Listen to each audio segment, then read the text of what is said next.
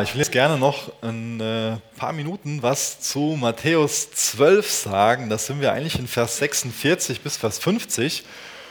Und ich finde das ganz spannend, wie das Thema in diesem Text zu dem passt, was die Claudia eben gesagt hat. Normalerweise sollte der Arne den Text vom letzten Mal schon predigen, ähm, aber das war schon genug Inhalt, was er da hatte und hat das dann für mich noch übrig gelassen. Das ist prima, dass das Hand in Hand geht. Wie gesagt, mit dem, was die Claudia gerade erzählt hat. Denn das eigentliche Thema von dem Text ist, dass die Botschaft von Jesus ist, dass jeder, der den Willen von seinem Vater tut, sein Bruder und seine Schwester und seine Mutter ist. Das heißt, durch den Glauben bekommen wir eine neue Familie. Und das ist das, was die Claudia eben erzählt hat, was ja auch die Vision von dem Kinderheim ist, dass sie Familie anbieten wollen. Ja, wie sieht das aus mit dieser neuen Familie?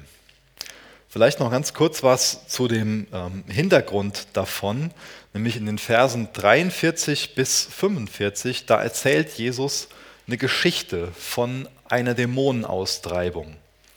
Da ist ein unreiner Geist, der wird aus seinem Zuhause verjagt und der zieht dann umher und er findet kein neues Zuhause. Und deswegen kehrt er zurück. Und dann findet er seine alte Wohnung wieder. Und die alte Wohnung ist schön aufgeräumt.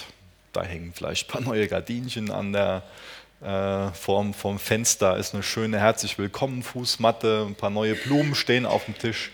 Sieht alles schön aus. Das lädt ihn wieder ein, weil das Haus nicht von jemandem neu besetzt wurde. Deswegen zieht er wieder ein und hat die glorreiche Idee, sogar eine WG aufzumachen und macht eine Achter-WG aus dem Haus. Drei Verse, die wir, wenn wir uns den Zusammenhang ansehen, vielleicht so denken, so, wo, woher kommt das jetzt, wie passt das jetzt da rein? Was bedeutet das jetzt, dieses Gleichnis, diese Geschichte, die Jesus da erzählt? In dem Kapitel 12 von Matthäus geht es ja ganz viel um Ablehnung, dass Jesus abgelehnt wird. Es geht ganz viel um Konflikte, gerade dass die Pharisäer Jesus ablehnen. Dass da immer wieder Zwistigkeiten von ihnen ausgehen. Und durch dieses Gleichnis will Jesus den Pharisäern was ganz Wichtiges klar machen. Ich denke, er bezieht sich in dem Gleichnis auf Israel, die aus Ägypten herausgeführt wurden, die aus der Sklaverei und auch aus dem Götzendienst von Ägypten befreit wurden. Sie waren ein befreites Volk. Und zur Zeit von Jesus war es auch so, dass die äußerlich gesehen in einem ganz guten Zustand waren, moralisch gesehen. Zumindest haben die keine heidnischen Götzen verehrt. Das Haus war also ordentlich und sauber. Aber das Haus war unbewohnt. Die haben nicht wirklich eine Beziehung zu Jesus gehabt. Jesus hat nicht in ihnen gewohnt. Und deswegen war ihr Moralismus und auch ihre Religiosität geistlich gesehen der schlimmere Zustand. Die haben Jesus nicht bei sich wohnen lassen. Deswegen war ihr Haus leer und wird wieder automatisch vom Bösen besetzt, wenn es weiterhin nicht von Jesus besetzt wird. So aus der Geschichte Israels sehen wir immer wieder ganz deutlich, dass es Gott darum geht, dass er in unseren Herzen wohnen will und nicht nur in einem Tempel. Jesus will in unseren Herzen wohnen. Und Jesus konfrontiert die Pharisäer damit, dass es überhaupt keine Rolle spielt, wenn wir Menschen das einfach nur schön auf, aus, aufräumen und ein bisschen aufpeppen mit ein bisschen Deko unser Leben, aber wenn unser Herz leer bleibt, wenn Jesus nicht da wohnt, dann wird es von einer anderen Macht wieder neu besetzt. In Jesus war Gott leibhaftig zu dem Volk Israel gekommen. In Jesus ist Gott leibhaftig zu uns gekommen. In der Weihnachtsgeschichte lesen wir das in Lukas und sie fanden keinen Platz in einer Herberge. Jesus und seine Familie. Und dann sagt der Johannes über ihn, er kam in das Seine und die Seinen nahmen ihn nicht auf. Letztendlich wurde Jesus dann abgelehnt und gekreuzigt. Jesus hat einen riesengroßen Preis dafür bezahlt, dass er gegenüber dem Vater gehorsam war. Und uns kann das auch viel kosten, Jesus gegenüber gehorsam zu sein. Aber wir dürfen nicht vergessen, dass wir weit mehr gewinnen. Und deswegen ist dieser Hintergrund, diese drei Verse, die vor unserem heutigen Text stehen, einfach auf der einen Seite eine große Warnung an die Pharisäer, ist aber auch was sehr Mutmachendes an diejenigen von den Pharisäern, an diejenigen von uns, die sich haben retten lassen. Dass Jesus uns eine neue Familie geben will. Dass auf der einen Seite durch Kapitel 12 ganz viel Kosten klar werden, die das mit sich bringt, Jesus wirklich entschieden aus ganzem Herzen nachzufolgen, dass aber auf der anderen Seite aber auch ein wunderbarer Segen beschrieben wird. Und bevor ich jetzt diese Verse vorlese, ab Vers 46, noch eine ganz kurze Randbemerkung. Ich denke, dass, ich das, ähm, dass es genug Fakten gibt, um zu behaupten, dass die Botschaft, die ich jetzt lese, damals noch ein bisschen kantiger war, damals noch, noch mehr ein Schocker gewesen ist. Ich glaube, dass heute Familie für uns nicht mehr die Rolle spielt, wie es damals für die Juden war denn die waren auf ihre Familie angewiesen. Da gab es kein Sozialsystem. Damals war Familie das primäre Sozialsystem. Also es ist ein bisschen zu krass zu sagen, es gab kein Sozialsystem, es gab schon auch Hilfen über Synagogen und so weiter, aber nicht so, wie wir das heute haben. Heute sind viele vom sozialen her und auch vom finanziellen her nicht auf ihre Familien angewiesen. Damals war die Abhängigkeit wesentlich größer. Und mit dem Hintergrund lesen wir jetzt mal den Text Matthäus 12 ab Vers 46.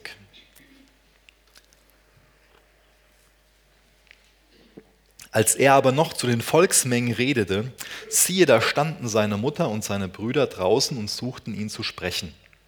Und es sprach einer zu ihm, siehe, deine Mutter und deine Brüder stehen draußen und suchen dich zu sprechen. Er aber antwortete und sprach zu dem, der es ihm sagte, wer ist meine Mutter und wer sind meine Brüder? Und er streckte seine Hand aus über seine Jünger und sprach, siehe da, meine Mutter und meine Brüder. Denn wer den Willen meines Vaters tut, der in den Himmeln ist, der ist mein Bruder und meine Schwester und meine Mutter. Das ist wieder so eine ganz typische Situation im Leben von Jesus, in seinem öffentlichen Wirken. Er ist im Haus umringt von ganz vielen Menschen. Und dann kommen seine Mutter und seine Halbgeschwister hinzu und die wollen mit ihm reden. Und jetzt ist es total hilfreich, dass es noch andere Evangelien gibt, außer das Matthäusevangelium. Und deswegen springen wir jetzt mal kurz nach Markus 3, Vers 20 und 21. Im Zusammenhang stehen so fast die gleichen, vom Wortlaut her, ähm, fast die gleichen Verse, wie wir gerade gelesen haben, aber das Ganze wird noch um eine ganz wichtige Information erweitert. Markus 3, Vers 20 und Vers 21. Und er kommt in ein Haus und wieder kommt die Volksmenge zusammen, sodass sie nicht einmal Brot essen konnten. Und als seine Angehörigen es hörten, gingen sie los um ihn zu greifen, denn sie sagten, er ist von Sinn. Es ist gut, dass wir den Text haben. Ich denke, der bringt viel Licht zu, unserem, zu unseren Versen aus Matthäus 12. Seine Familie hat jetzt also mitbekommen, dass er umringt, von, umringt ist von Menschen, dass er so damit beschäftigt ist, den Menschen zu dienen, dass er nicht mal mehr Zeit hat zum Essen. Er kann nicht mal mehr nebenbei ein Brötchen verdrücken. So sehr wird er bedrängt von den Menschen, weil sie beladen sind, belastet sind, Heilung wollen, Befreiung wollen, weil sie sich von Jesus dienen lassen wollen. So sehr wird Jesus bedrängt. Und ich frage mich, ob das für uns nicht auch viel mehr Realität sein sollte. Das sollte eigentlich für uns viel mehr Realität sein, oder? Dass wir so bedrängt werden, weil Leute wissen, die kennen Jesus. Jesus ist ihr Erlöser, ihr Herr. Die haben wirklich das, was man, was man berechtigterweise Leben nennen kann. Die sind gerettet, die sind befreit. Deren Schuld ist vergeben. Das wäre doch mal ein Gebetsanliegen, dass das für uns viel mehr der Fall ist, dass wir bedrängt werden von Menschen, weil sie Hilfe suchen und wir sie zu Jesus weiterleiten können. Die Familie von Jesus denkt über ihn, dass er ziemlich ähm, abgedreht ist, dass er von Sinnen ist, dass er durchgeknallt ist, dass er als ein religiöser Fanatiker den Verstand verloren hat. Und jetzt wollen sie ihren verrückten Sohn und Bruder da rausholen. Die waren besorgt um ihn, weil sie das gar nicht einordnen konnten, vielleicht auch nicht einordnen wollten, was Jesus da gemacht hat. Die haben ihn nicht erkannt als den Erretterkönig. Der ein oder andere, der Jesus nachfolgt, der wird auch für verrückt gehalten, auch schon mal von der eigenen Familie. Und als Jugendpastor habe ich das hier schon ein paar Mal erlebt, dass die Eltern dachten, dass das Kind, was jetzt so begeistert Jesus nachfolgen will, den Verstand verloren hat. Und vielleicht ist es so, dass der eine oder andere da ein bisschen übermütig war. Vielleicht schon. Aber ich frage mich, ob wir das nicht alle ein bisschen mehr bräuchten. Vielleicht ist die Gefahr für uns eher zu kalt, zu laut zu werden. Und vielleicht sollten wir alle ein bisschen mehr übermütig sein in Jesu Namen. Für meine Eltern war das damals auch nicht einfach. Ähm, ist ja für, für jeden so, dass wenn Jesus in sein Leben kommt, dass sich dann äh, einiges verändert. Und für mich hat sich dann auch die berufliche Zukunft verändert. Und ähm, vielleicht gehe ich jetzt ein bisschen weiter, aber meine Eltern haben mich schon ein Stück weit für verrückt gehalten. Micha, du bist jetzt Maschinenbautechniker und jetzt wirfst du den Job weg und fängst da an als Jugendpastor. Dann noch in der Chapel. Das ist.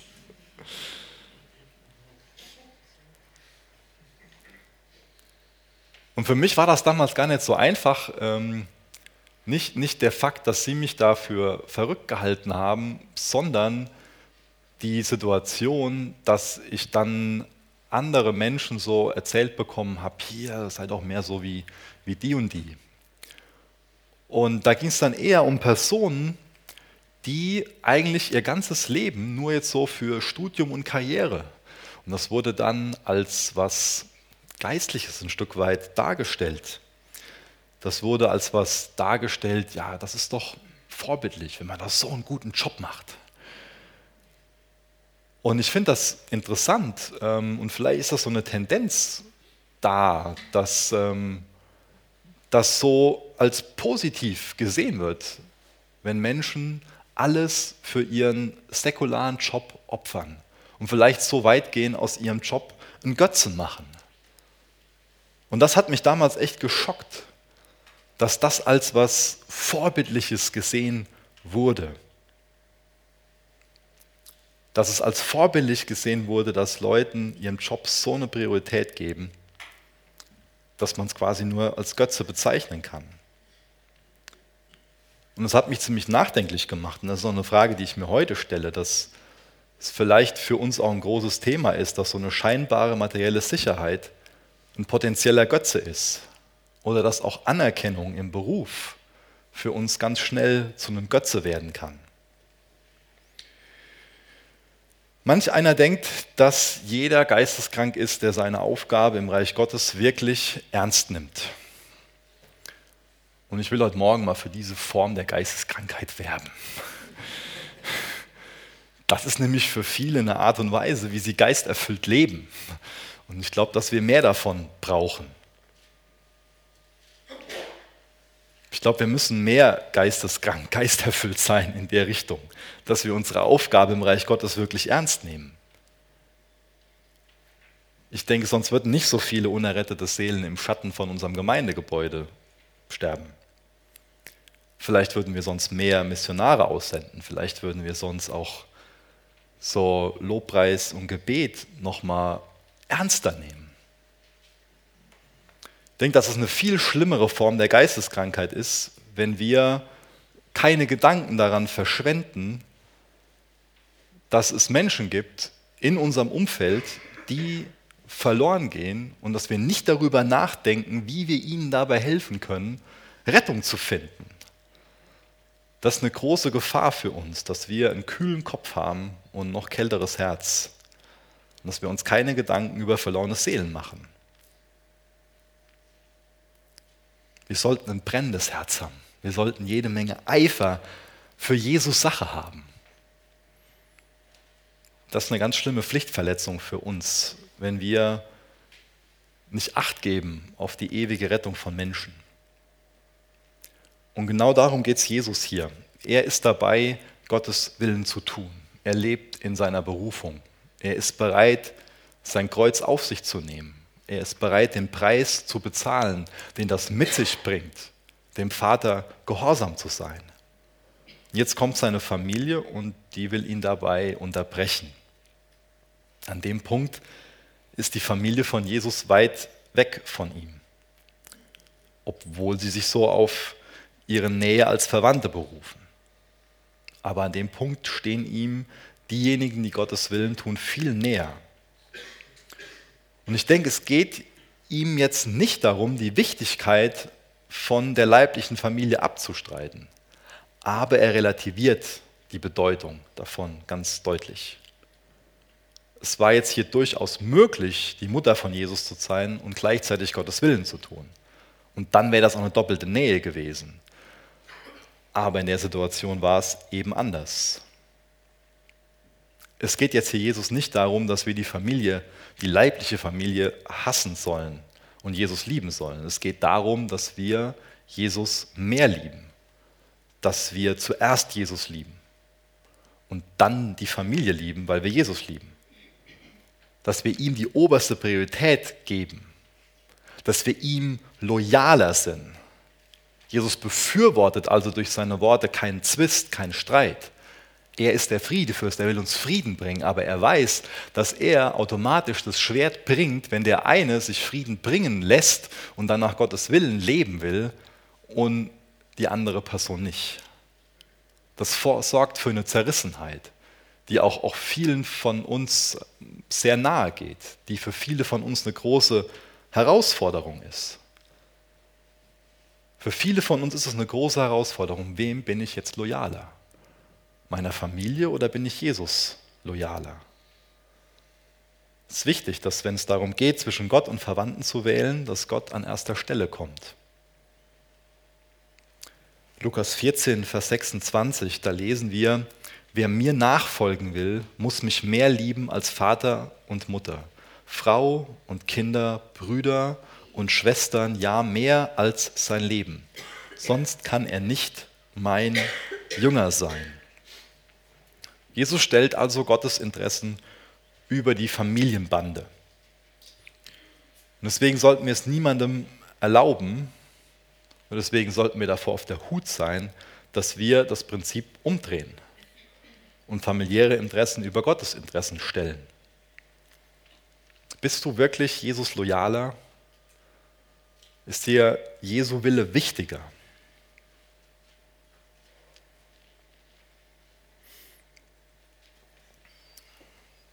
Das bedeutet aber nicht, und deswegen gehen wir jetzt nochmal zu 1 Timotheus 5, Vers 8, dass wir uns nicht um unsere Familie kümmern. Und später in Matthäus werden wir das auch noch sehen, wahrscheinlich in ein paar Monaten in Matthäus 19, dass auch Jesus dieses Gebot, dass wir Vater und Mutter ehren sollen, dass er das bestätigt. Das wirft er damit nicht über den Haufen. Das ist ganz wichtig, das zu betonen. 1 Timotheus 5, Vers 8. Diejenigen jedoch, die nicht für ihre eigenen Verwandten sorgen, besonders wenn sie im selben Haushalt leben, haben damit verleugnet, was wir glauben. Solche Leute sind schlimmer als Ungläubige. Es ist also Gottes Wille, dass wir uns um unsere Familien kümmern. Und auch das hat Jesus vorgelebt, dass er sich um seine Familie gekümmert hat. Wer das nochmal nachlesen will, kann sich mal Johannes 19, Vers 25 aufschreiben. Da ist Jesus in den herausforderndsten Umständen, die es überhaupt geben kann, an die wir gleich noch im Abendmahl auch denken.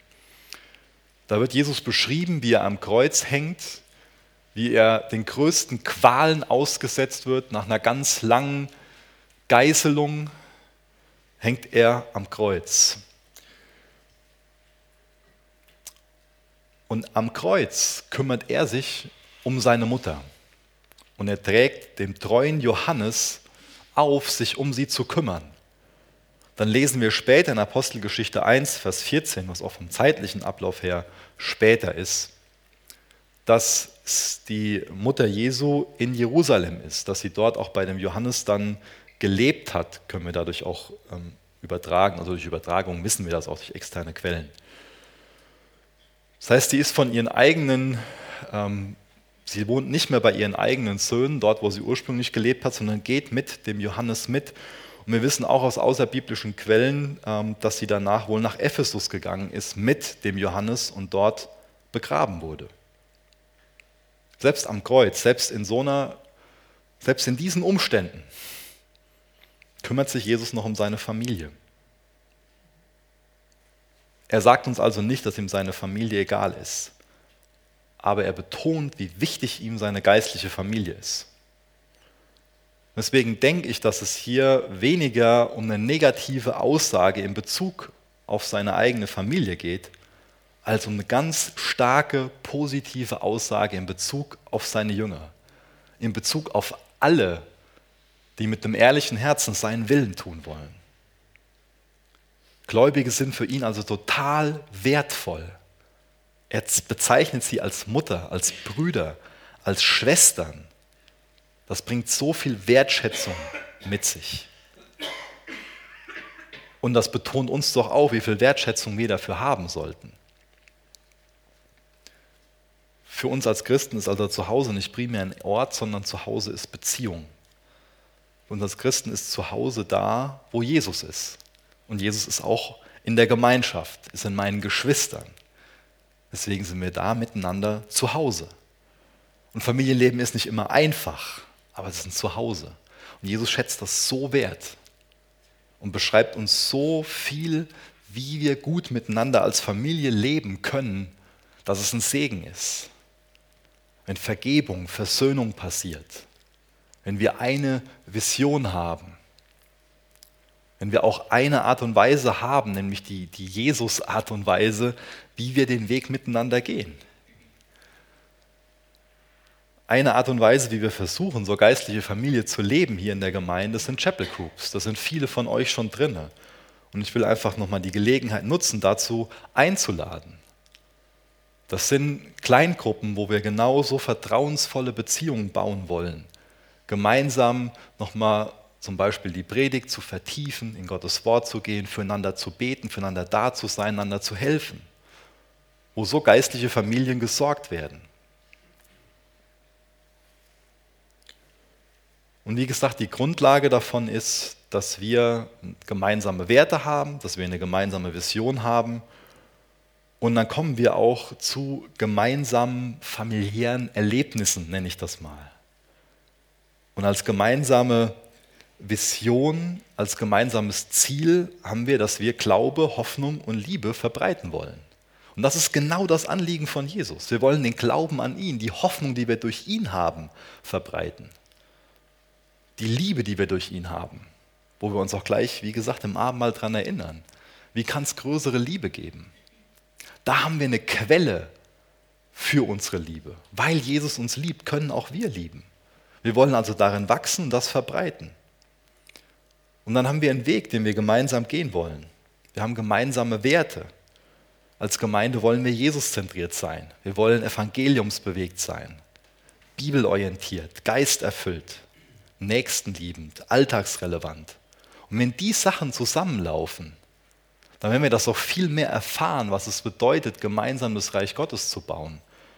Und dann wird es viel mehr Erfahrungen auch für uns geben, Erlebnisse für uns geben, wo wir sehen, wie Gott dadurch Dinge bewirkt. Am Donnerstag war ja die OP vom, vom Viktor und wir sind mit ein paar Leuten nach Frankfurt gefahren und haben dort für ihn gebetet, in so einer kleinen Kapelle im, im Krankenhaus. Und das war für mich so eine Familienerfahrung. Ich glaube, jeder, der dabei war, ist einfach nur gesegnet worden durch den Tag, durch das, was wir gemeinsam da mit Jesus erfahren haben. Das war echt ein Geschenk. Und das will ich uns viel mehr wichtig machen, dass wir gemeinsam so als Gemeinde so als Familie zusammenstehen und miteinander kämpfen. Nicht gegeneinander, sondern miteinander. Ich glaube, dass genau das Gottes Wille ist. Und das ist ja das Kennzeichen, was hier im Text beschrieben wird. Dass diejenigen, die Gottes Willen tun, seine Familie sind.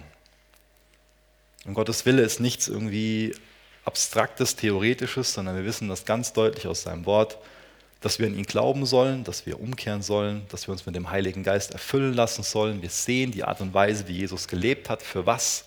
Und ich betone es nochmal, er ist derjenige, der Glaube, Hoffnung, Liebe vorgelebt hat. Und er ist derjenige, der nach den Werten gelebt hat, die ich eben beschrieben habe. Lasst uns viel mehr darauf einlassen und so auch unser ganzes Leben viel mehr im Angesicht Gottes leben. Das ist ein lohnendes Leben. Vielleicht stehe noch mit mir auf, dann kann ich noch mit uns beten.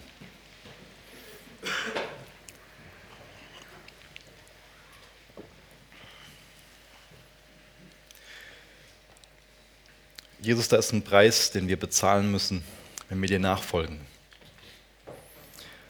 Aber ich danke dir, dass das, was wir im Vergleich dazu gewinnen, so viel größer ist.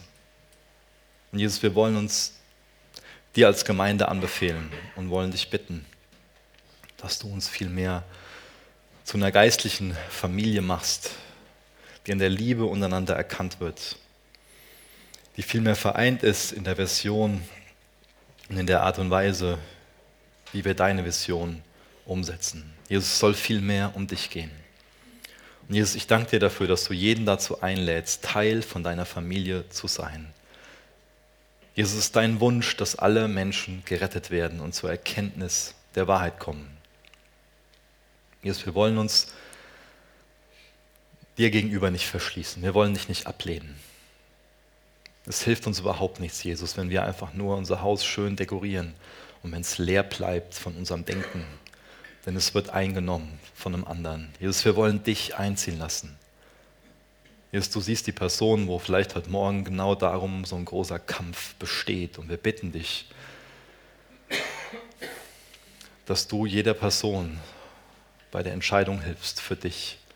Jesus, wir wollen dich einziehen lassen und wir wollen dir nicht nur ein bisschen Raum geben, sondern dir gehört das ganze Haus, dir gehört unser ganzes Leben. Und Jesus, wenn wir uns wirklich dir anvertrauen, wenn wir dir unser ganzes Leben geben, dann wird eine Frucht davon sein, dass wir ein aktiver Teil von einer geistlichen Familie sind. Hilf du uns so zu leben, wie du dir das wünscht, Herr. In Jesu Namen. Amen.